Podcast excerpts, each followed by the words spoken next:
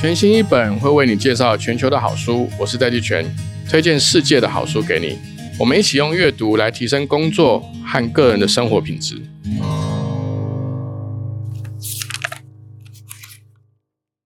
Hello，各位听众朋友，大家好，我是戴季全。今天呢，我想要跟大家介绍的这本书呢，我其实读了蛮久了。这本书的书名叫做《极端不确定性》，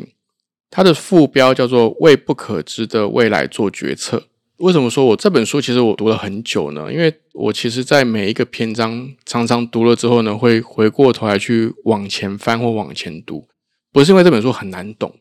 是因为这本书其实一方面印证了我在日常生活跟工作里面碰到的困境，但是却不知道为什么会碰到这样的困境；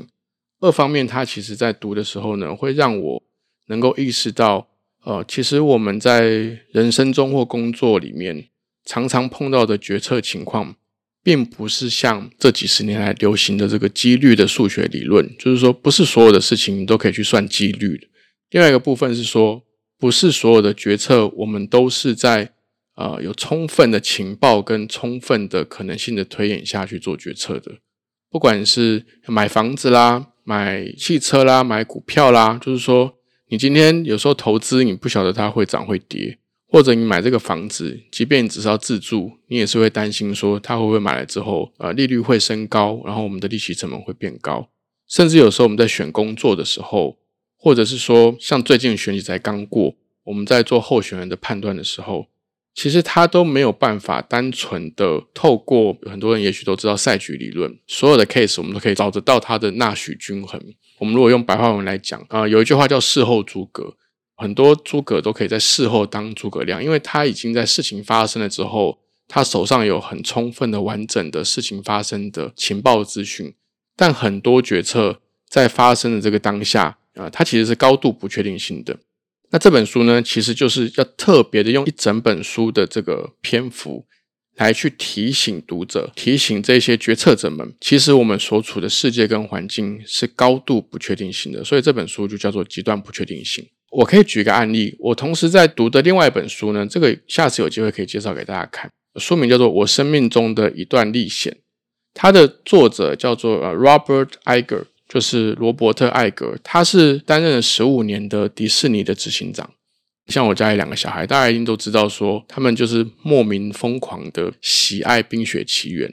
或者是各式各样漫威的英雄。这些好的作品，其实都是在这位呃 Robert Iger 的领导下，在过去十五年来，迪士尼并购了这个皮克斯，甚至有一连串的成功，推出了很多很好的这个作品。这本我生命中的一段历险书里面呢，这个作者也就是迪士尼的执行长，从他出社会的第一份工作，一直到不同的工作阶段，到担任迪士尼的执行长，中间有非常多他工作上面学到的经验。决策的方法，跟他对于领导跟管理的一些见解，跟一些实务上面的一些 know how，像我是两本书一起搭配着看啦，我就会发现，像呃 Robert Iger 常常在决策的时候，我不确定他有没有读过这本《极端不确定性》，但我能够确定他是非常懂得怎么样在极端不确定性的环境跟情况下去做出最佳决策的一个专业经理人，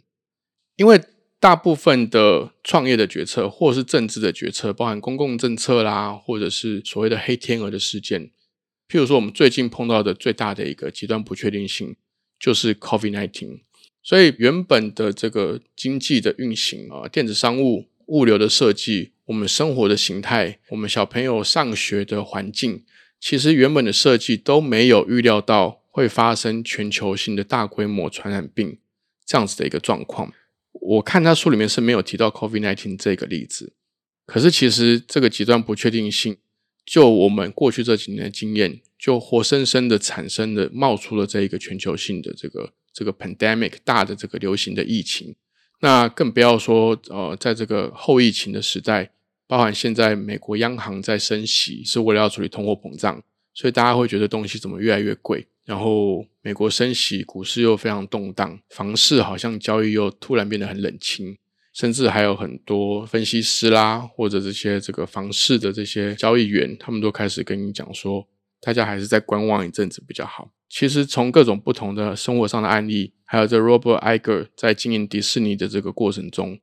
其实比较接近真实生活的状况是说，我们常常要面临的情况，并不是高度的确定，而是高度的不确定性。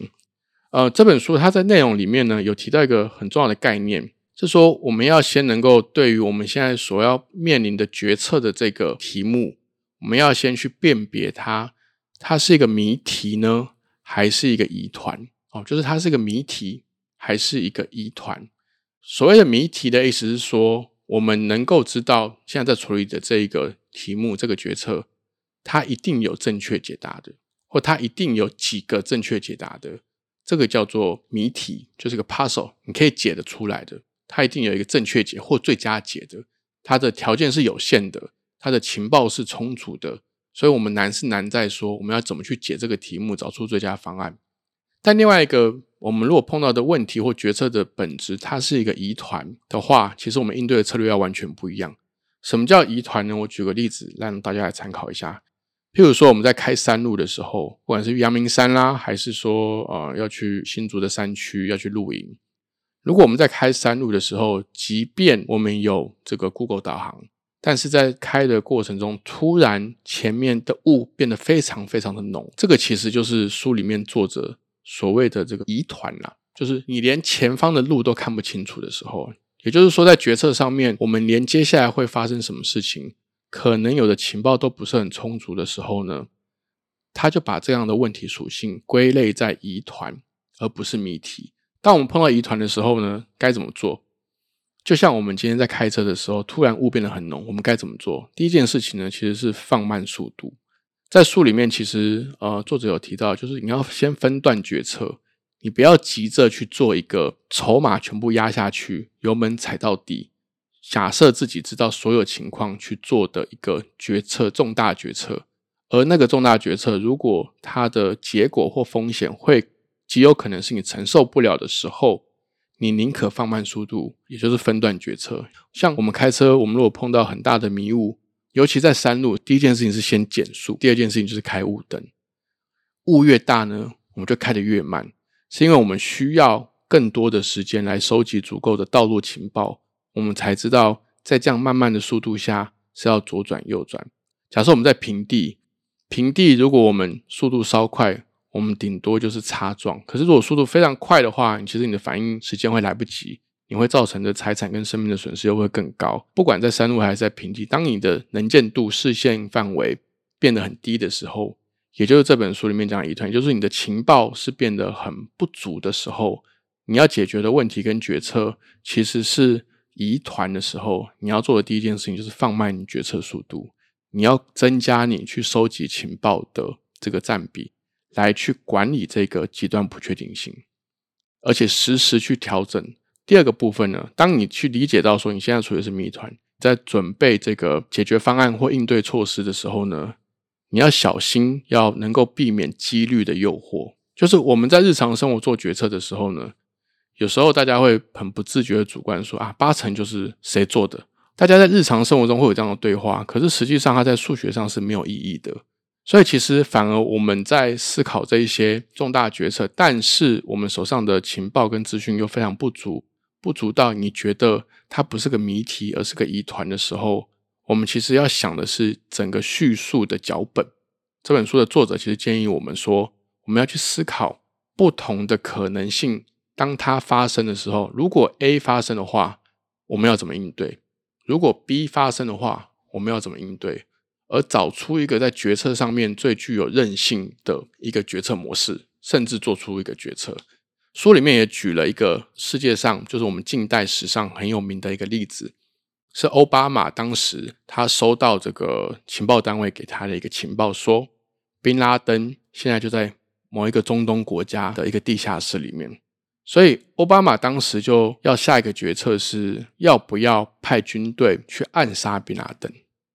那当然，他紧接着就召开了他的这个幕僚会议，包含国防部长啦、CIA 的中情局局长啦，甚至 FBI 啦、国安局啦，各式各样相关的单位其实都召集进来。但是书里面其实也描述了当时他的决策情境是不同的主管都很容易陷入几率的这个诱惑里面。而且用一种很主观的方式去把自己的信心指数去跟总统做汇报。他们会支持说：“我觉得我们应该要去派军队去进入别人的国家，赶快的把宾拉登狙击或者暗杀，因为根据我们的情报，宾拉登有八成的可能性是躲在那边的。”这个是一个书中的例子。可是后来奥巴马的决策模式呢，其实不是根据他的这个几率的高低，或者他的幕僚给他的这个几率判断去下这个政治决定，他反而会去问说：如果今天我们的军队进入了别国，发现宾拉登不在那边，会发生什么事？但大家可以看书里面的这个详细介绍，因为奥巴马他其实跟当时的这个国家是没有邦交的，所以如果今天他就在没有经过这个国家的同意。他就把军队派进去，其实是会引发很大的国际纷争跟后果的。那他要问第二个问题是说，如果我们进去了，而宾拉登也的确在那边，但是我们没有成功的把他暗杀了，会发生什么事情？他又问了第三个如果，就如果我们派军队进去了这个国家，而宾拉登也在那边，而且我们成功的暗杀了他，却没有办法。嗯，成功顺利的把他的宾拉登的遗体，也就是暗杀成功的证明带出来的话，会发生什么事情？最后当然是最完美或是最好的一个情况，就是如果我们派了军队进入这个国家，成功了击杀了宾拉登，也顺利的把宾拉登的尸体，也就是成功击杀他的证明带回来到美国的军舰上，那我们又应该要怎么样来去跟全世界的公民诉说这样的一个事情？去做怎么样的一个解释？所以其实奥巴马就是用了这样的各种的情境推演，来去做他最后的这个政治判断跟军事判断，而不是透过几率去判断。所以做一个小结呢，其实这书里面有非常非常多的这个细节。它其实小结是说，当我们第一个先区分一下，我们现在目前正在做的这个决策是属于谜题，是一个有限解。有正确解答或相对正确解、最佳解的一个题目呢，还是它是一个疑团？那极端不确定性或这本书里面提到是，我们在生活里面或工作里面很大部分碰到的其实是是一个疑团。我们其实情报是不足的，我们必须在过程中，在执行的过程中，在生活中，在呃工作推动的这个过程中，我们情报才会越来越充足。它需要做出很多连续性的决策，一个一个的决策，甚至我们每一个决策都会改变原本的这个决策的本质跟阶段。所以，当我们出现了这个极端不确定性的时候，也就是作者认为我们的生活中根本就是绝大部分的状况都是极端不确定性的。那我们的思考方式跟决策方式就应该要像奥巴马这样子的一个思考方式去问：那如果发生这个，我们要怎么应对？会有什么后果？如果发生那个，它会有什么样的后果？我们要怎么应对？而且这个是你可以连续的一直往下思考下去，来去确保，当他发现不好的情况的时候，我们能够管理我们的风险，这个损失是我们承担得了的，而且我们也可以有效的去应对这个极端的不确定性。就像另外一本书，我下次有空再介绍，就是迪士尼执行长他怎么样在他的这个职涯里面能够去应用这个极端不确定性原则。他怎么样在一个很危急的情况下接管了迪士尼？又怎么样在极端不确定的情况下把迪士尼带向现在大家所认识到的这么成功的一个境地，去迎接拥抱新的科技？大家要想哦，迪士尼本来是一个很传统胶卷的动画公司哦，可是现在面临这么多的数位工具、数位平台，它现在推出了 Disney Plus，呃，完成了非常多起的这个成功的并购案。那这本书的作者呢有两个，一个是 John K，就是约翰凯，另外一个是 Morvin King，就是莫文金恩。当然，这两位都是非常知名的经济学家。那 John K 他是牛津大学圣约翰学院的院士，在牛津大学和伦敦商学院、伦敦政经学院担任教授。其实多年来都一直在《金融时报》撰写每周的专栏，那主持英国政府对股市的评估。第二位作者呢，他甚至曾经担任过英国的央行总裁，现在是纽约大学的经济学与法学教授，以及伦敦政经学院的经济学教授。他甚至在二零一三年的时候，荣获英国女王册封为终身的贵族，因为他的这个学术成就。在二零一四年的时候，获颁英国最高荣誉加德骑士勋章。他还有著作另外一本书，叫做《金融炼金术的终结》。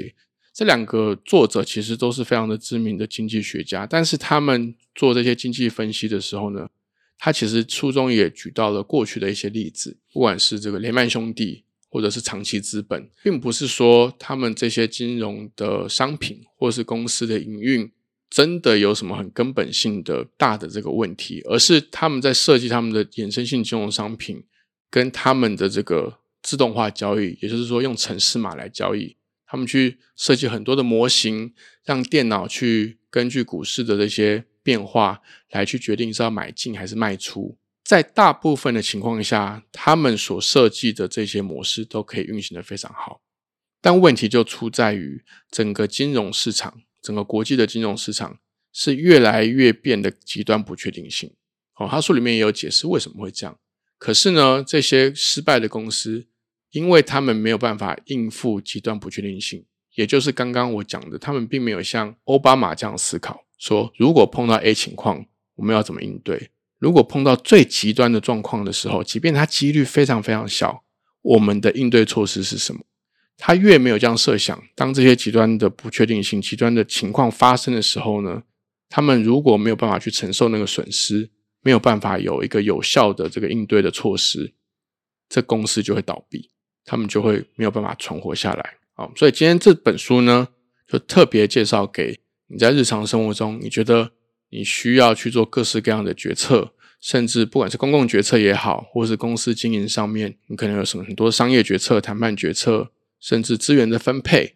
呃，不管是经理人还是创业家，都可以来参考这本书。但如果你不是我刚刚讲的上述这一些决策者们或领导者们，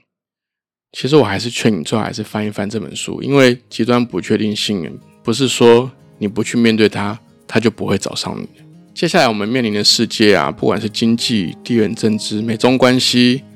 还有各式各样突如其来的，譬如说白纸革命，我们以为这个对岸好像习近平连任第三任之后，他就有很稳固的这个权力基础，甚至现在还在进行中的这个二零二二年足球世界杯。如果大家感兴趣，读完这本书，把这本书里面介绍的这些观念和情境，大家可以用来比对日常生活里面、工作上生活里面的各种情境，也都会是非常有意思的一个体验。谢谢大家。全新一周是专属决策者的 Podcast 节目，以新观点、新格局出发，从正在发生的变化中，为您找到未来线索与领导趋势。创造全新世界，现在就订阅全新一周，Apple Podcast、Spotify、Google Podcast、KKBox、My Music、Amazon Music 都听得到，YouTube、Facebook、LinkedIn、iBoom 也看得到哦。